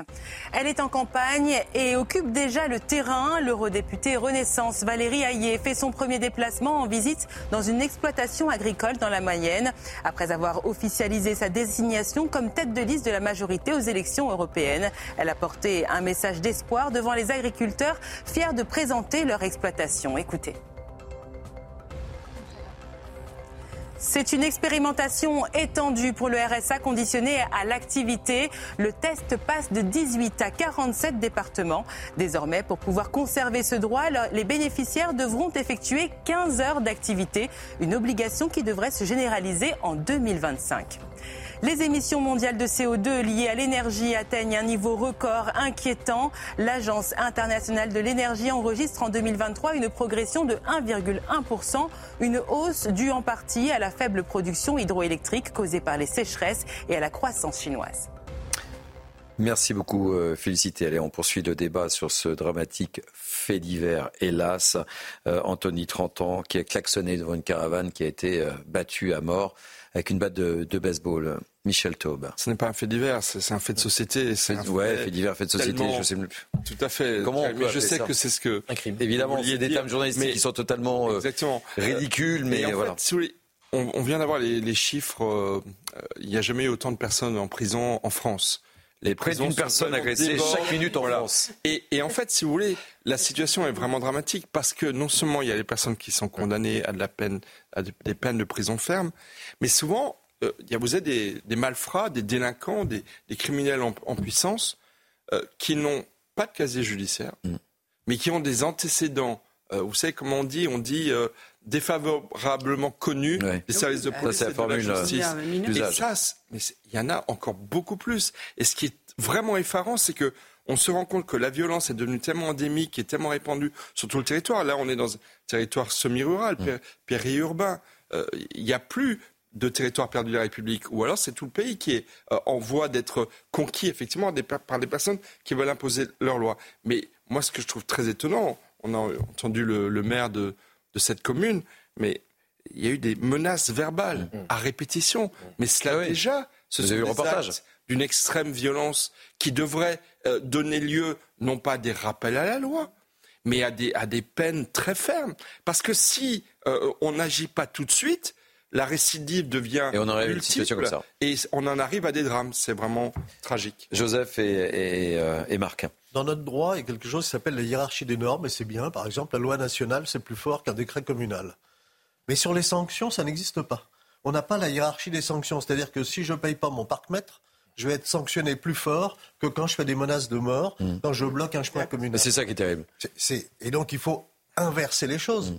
Effectivement, dès le départ, il faut sanctionner parce qu'on ne peut pas s'approprier un terrain, on ne peut pas menacer les, les gens morts. C'est aussi simple que ça.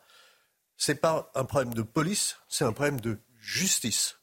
Et derrière, la justice n'est pas présente. Alors, oui, mais regardez, on parle de la drogue souvent sur ces plateaux. Euh, les trafiquants de drogue qui, euh, qui gèrent des quartiers, qui organisent des fêtes pour les habitants du quartier. Enfin, on est dans, on est dans quel monde? La hiérarchie des sanctions est carrément insuffisante. Non, mais en fait, il y, a un bout d'un moment, effectivement, on parle de territoire perdu de la République, on parle de quartier. De zones de non-droit. De zones de non-droit, etc. Mais de fait, la France est devenue une zone de non-droit. Avant, on se rassurait en se disant c'est un phénomène qui touche uniquement les grandes, certains quartiers des grandes métropoles, puis les grandes hein. métropoles, puis les banlieues des grandes métropoles, puis les villages périurbains et, bientôt des, des fermes isolées dans le Cantal. En fait, c'est euh, s'il faut réagir, c'est maintenant, parce que maintenant, euh, quand on vit en métropole, qu'on habite au transport en commun à des heures pas possibles, a fortiori quand on est une, une femme notamment, euh, on est en, en, état de vigilance, on enlève ses écouteurs lorsqu'on lorsqu'on se déplace tard le soir, on ne prend pas les transports en commun n'importe quelle heure, on va y se faire accompagner, etc. Et c'est vrai que quand, euh, quand ces gens-là ils partent en vacances un peu en zone rurale, ils se disent euh, on va pouvoir souffler, respirer, passer à autre chose, etc. Et même là, même là, maintenant, cette hyperviolence, elle est partout, et je pense que c'est dû effectivement à euh, un abandon, enfin à une démission absolue de l'État, du fait qu'il n'y a plus de peine, que euh, on sait qu'on on, voit, on, voit, des types qui ont jamais été condamnés à la prison ferme au bout de 12, 11, 12, 13, 13 mentions au casier judiciaire. Enfin, il y a quelque chose, il y a quelque chose d'effarant. Et quand on parle avec les policiers, quand on parle avec les forces de l'ordre, on s'aperçoit que le problème, il vient pas des forces de l'ordre, il vient rarement des services de police, puisque les services de police font leur travail, les enquêtes, ah derrière, faire, et derrière, vous avez encore cette culture de l'excuse et vous avez encore cette volonté de de revenir de négocier. Puis quand, quand on en est à sa, à quatorzième chance, entre guillemets, de se réinsérer et, et qu'on n'a toujours pas de sanctions, quel message on envoie et à la personne et à son entourage et à, et à ceux qui seraient tentés aussi par une, par une aventure criminelle. Enfin, c'est c'est tout ce système-là qui est en train et de puis prendre. Hier, sur ce plateau, on parlait des problèmes de prison, puisqu'on manque de prison aussi, et, et, et tout ça fait partie de la campagne Et juste pour terminer, pardon. On manque de prison, mais le problème, c'est ce que dit d'ailleurs le docteur Maurice euh, Berger, le pédopsychiatre, en parlant par exemple de la violence des, des, des jeunes. Hein, par, enfin, il avait par exemple le cas d'un gamin de 11 ans qui avait tué son, un camarade. Hmm. Ils disent le, le problème, c'est qu'il faut une réponse immédiate, euh, que, que ça soit un choc pour que justement empêcher la récidive. Alors là, effectivement, ce, ce gamin-là avait tué un camarade, mais même dans le cas de délinquance. Et je voudrais terminer euh, par ce chiffre. Il y a une étude du service euh, statistique ministériel de la sécurité intérieure a révélé que les services de police et de gendarmerie ont enregistré pas moins, et je passe sur votre gouverne, euh, mon cher Benoît, 444 700 victimes de violences physiques en 2023, soit un bond de 60%. 60% en 8 ans. 60% en 8 ans. Société. Voilà. Et n'oublions pas que les victimes, il n'y a pas que Anthony. Euh, son épouse était enceinte. Et son épouse était enceinte, oui. Et je ne l'ai pas signalé. Il, laisse deux filles aussi. Il laisse deux filles. Ça fait combien de vies qui sont, qui sont fichues par notre lâcheté collective? C'est-à-dire que C'est Bah non, nous, là une responsabilité de la société, Ben, que la justice Non, passe. nous, on n'y est pas. Allez, on les amis, c'est le gouvernement qui est responsable. On marque une euh, nouvelle pause. Je vous amène en, en Dordogne juste après. Et puis on reviendra également sur euh, le verdict dans le procès du meurtre d'Éric Masson qui est attendu aujourd'hui avec Noémie Schulz qui suit ce procès pour nous. A tout de suite hein, sur CNews.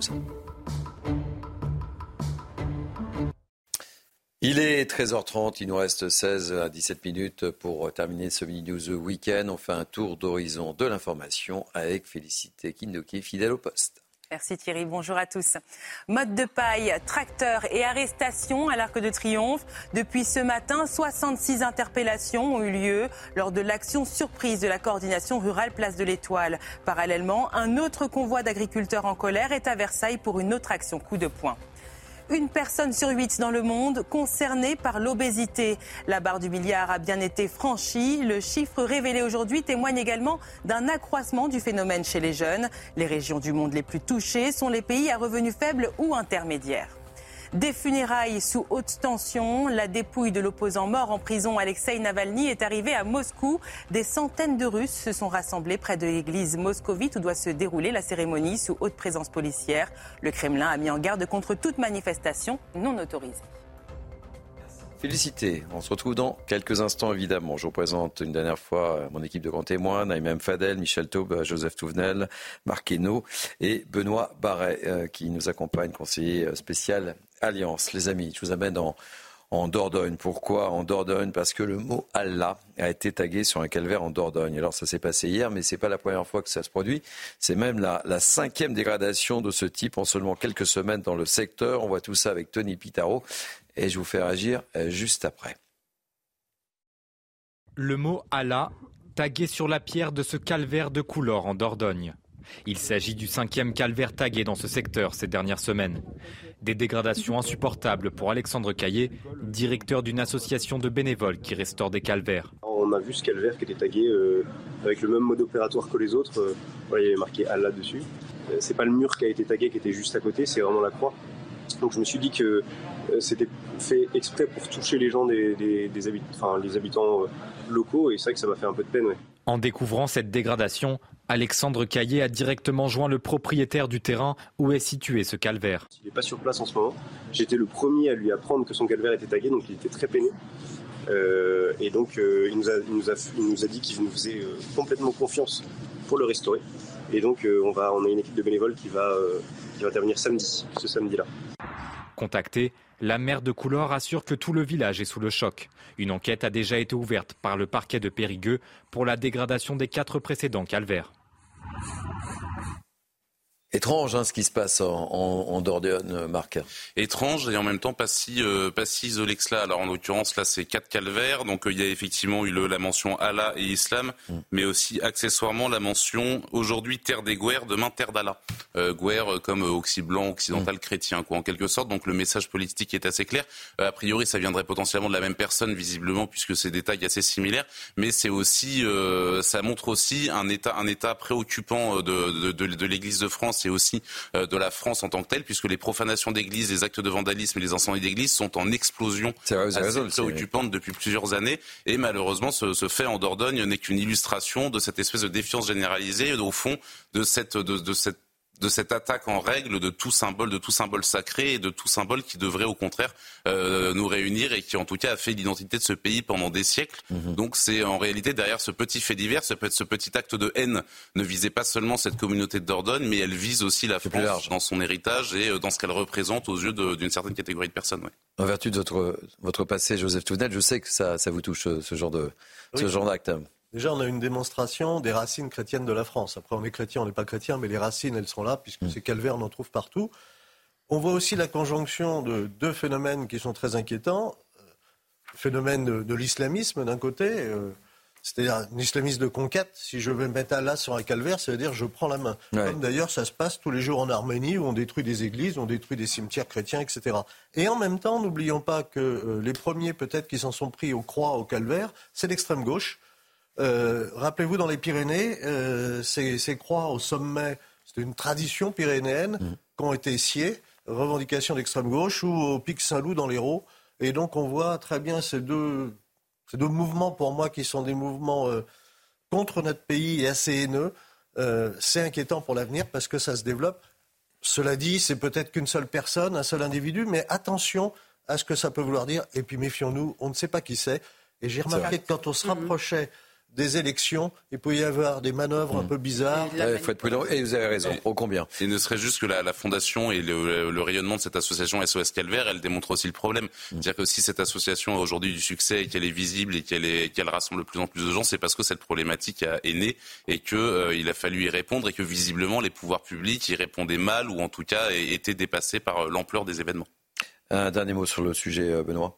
Non, simplement pour vous dire, je ne vais pas rentrer dans, un débat. Euh, religieux, mais simplement pour dire que ce type de fait, bah, évidemment, pour moi, c'est d'abord une provocation, une provocation euh, malsaine euh, qui vient saper le, bon vivre ensemble. C'est une provocation des symboles, mais j'ai envie de vous dire, depuis le début, on a commencé votre émission avec cela. Mm. à chaque fois qu'on va provoquer, qu'on veut semer le trouble, peut-être même la peur, mm-hmm. peut-être voir exciter la haine, tous les carburants de la haine sont extrêmement mauvaises pour, mauvais pour notre, pour notre pays. Effectivement, il faut faire attention à cela, parce que si d'aventure on n'y prend pas garde, on se retrouvera dans une situation que nous commençons à connaître actuellement. Hélas, Naïman pas Padel, dernier mot. Je ce que vient de dire Benoît et aussi Joseph. Hein, on peut penser peut-être qu'il y a une manipulation pour justement susciter et mettre à mal notre cohésion euh, nationale. Moi, je voudrais juste dire à la personne qui a fait ça et qui est ignorante que Allah, ça veut dire Dieu en arabe, et que quand on parle l'arabe, que ce soit qu'on soit musulman, juif, aux chrétiens. Je rappelle que les chrétiens d'Orient disent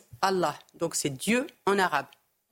Allez, euh, Benoît, on va parler d'un procès qui, vous touche évidemment en tant que conseiller spécial euh, Alliance. On vous en parlait hier. Le verdict dans le procès du meurtre d'Éric Masson est attendu aujourd'hui. Je le rappelle, la perpétuité était requise hier contre Elias Akoudad, le principal suspect avec 22 ans de sûreté. On va retrouver euh, Noémie Schulz qui suit ce procès depuis le début. Sa dangerosité et la nécessité de protéger la société ont été plaidées par l'avocate générale Noémie. Racontez-nous. Oui, absolument. Hier, dans ses réquisitions, l'avocat général a demandé la peine la plus lourde prévue euh, par le code pénal français pour euh, une affaire de ce type, pour un meurtre sur une personne dépositaire de l'autorité publique. La réclusion à perpétuité assortie d'une période de sûreté de 22 ans. Elle a dit qu'il fallait protéger la société euh, de l'accusé, une grenade dégoupillée, un récidiviste en puissance. La défense a tenté d'expliquer que ce n'était pas la peine adaptée pour Elias Akoudad, 22 ans seulement vous, le, euh, vous voulez le condamner à une, période de sûreté euh, plus longue que sa vie, euh, que toute sa vie entière. Les, les avocats d'Ilias Akoudat qui ont tenté de distiller le doute, ils expliquent que leur client ne savait pas qu'Éric Masson était policier et donc il n'avait pas la conscience qu'il tuait un policier. Ça fait maintenant plus de 4h30 que les jurés se sont retirés pour délibérer. Vous voyez sur les images de Laure Para, cette salle des pas perdus du palais de justice d'Avignon qui se remplit peu à peu des personnes venues assister au verdict les proches d'Éric Masson, bien sûr, sa famille qui a assisté à toutes les journées euh, d'audience, mais également de nombreux policiers, des amis, des collègues et parfois des policiers qui n'avaient jamais croisé Éric Masson mais qui viennent en soutien. Cette affaire les avait beaucoup marqués, traumatisés, même euh, ce meurtre lors d'une banale euh, opération de, contrôle d'un point de deal euh, dans le centre-ville d'Avignon euh, il y a plus de, trois ans. Et donc on attend ce verdict. Évidemment, on ne sait pas à quelle heure il sera rendu. Merci mille fois, Noémie Schulz. Je rappelle que vous suivez ce, procès avec Laure Para depuis Avignon. Merci beaucoup. Benoît Barret, donc perpétuité, mais c'est vrai que la famille de votre collègue a pris la vraie perpétuité. Euh, la famille, les amis, les proches et, la police en, général Moi, je vais vous dire, c'est avec une, une extrême gravité que je m'exprime. La première chose que je vais vous dire, c'est une pensée euh, évidemment particulière à, la famille euh, de notre collègue. Je pensais à sa famille, à ses proches, je pensais aussi à, à tous mes collègues. La perpétuité, vous avez raison de le dire. C'est vous qui La première personne qui la prend la perpétuité, ce sont, ce sont, c'est la famille de notre collègue. Ce sont les collègues.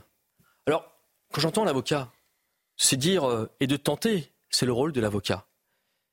Il y a des phrases, il y a des mots qui choquent, qui heurtent ceux qui les entendent. Le collègue est mort parce que il est flic. Le collègue est mort parce qu'il est policier. Il ne faut pas se tromper. Je vous rappelle quand même que la police, depuis 2010, c'est plus de 125 collègues qui sont décédés. Nous avons un nombre d'agressions sans commune mesure sur les policiers parce que vous êtes flic, parce que vous êtes là pour faire en sorte que chaque personne puisse vivre tranquillement, parce que vous êtes là pour faire face à ces criminels, à ces personnes qui vendent de la mort, de la drogue, eh bien, c'est de votre vie que vous allez donner. Moi, je pense euh, évidemment à la famille, je pense euh, à mes collègues et je vous dis, euh, cette profession que l'on exerce, que ce soit policier ou gendarme, cette profession qui est quelquefois décriée par des personnes qui ne connaissent pas notre profession et qui veulent rappeler ici ou là que la police tue, non, la police ne tue pas, la police elle se fait tuer.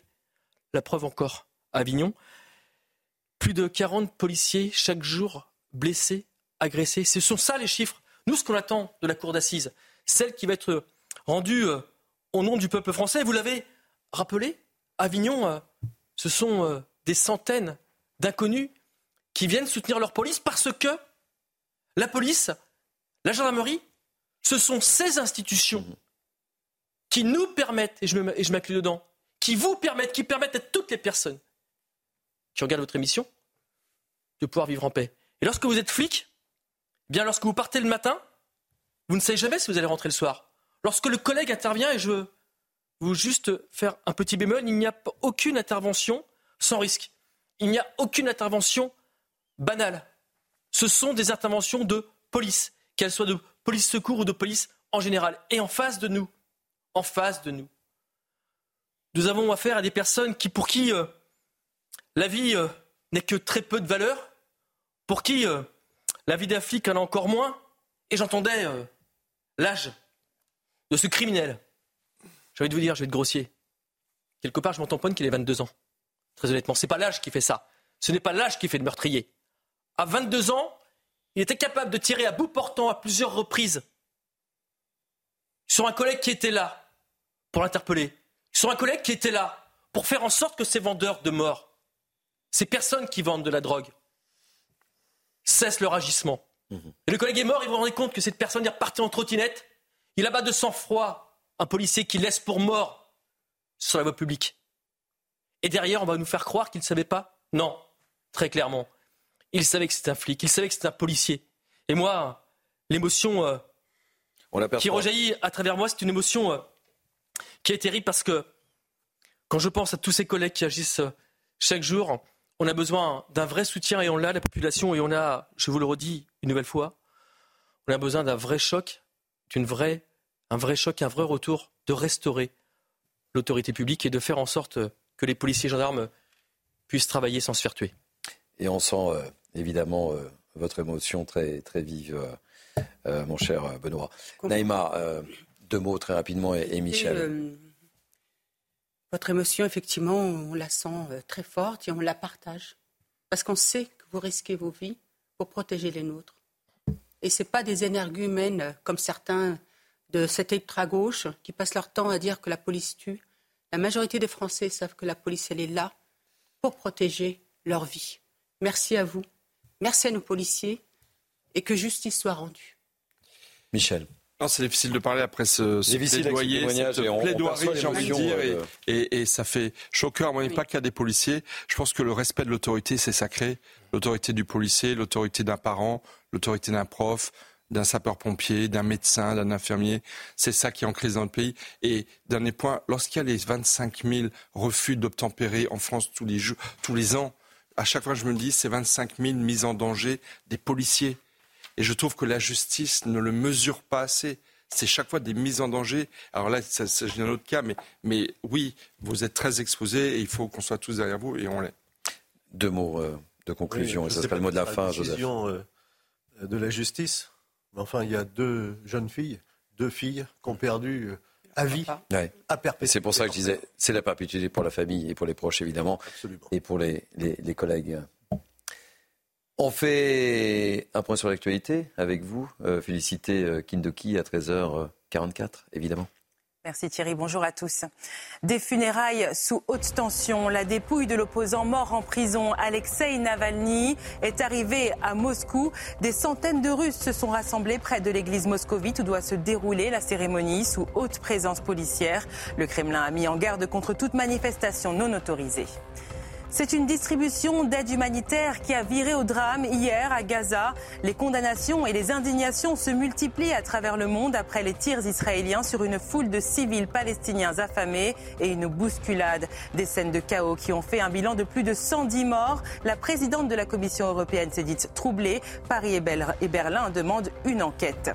Les Restos du Cœur comptent sur votre générosité en ce jour de lancement de collecte alimentaire annuelle auprès du grand public. L'association craint la difficulté à faire le plein en raison de l'inflation alimentaire et des bénéficiaires toujours plus nombreux. Cette année, le don alimentaire est d'une importance capitale pour le fonctionnement de l'association. Merci beaucoup, félicité. Ainsi se termine News The Weekend. Merci les amis pour votre participation. Euh, merci pour votre grande fidélité à ce rendez-vous. Ça nous fait excessivement plaisir puisque vous êtes de plus en plus nombreux à nous regarder du lundi au dimanche. Euh, merci encore. Merci à l'équipe qui m'a entouré dans la préparation de ces deux heures. Benjamin Bouchard, fidèle. Abiba Mguizou, fidèle. Antoinette Chebrou de la Roulière, fidèle. Adrien Lémeyer, fidèle. Merci à la programmation. Nicolas Nissim et Louis Allemand. Merci aux équipes en régie. Nicolas et Jean-Luc à la réalisation. Ils étaient deux à la réalisation. Hein. Waouh, un grand service aujourd'hui.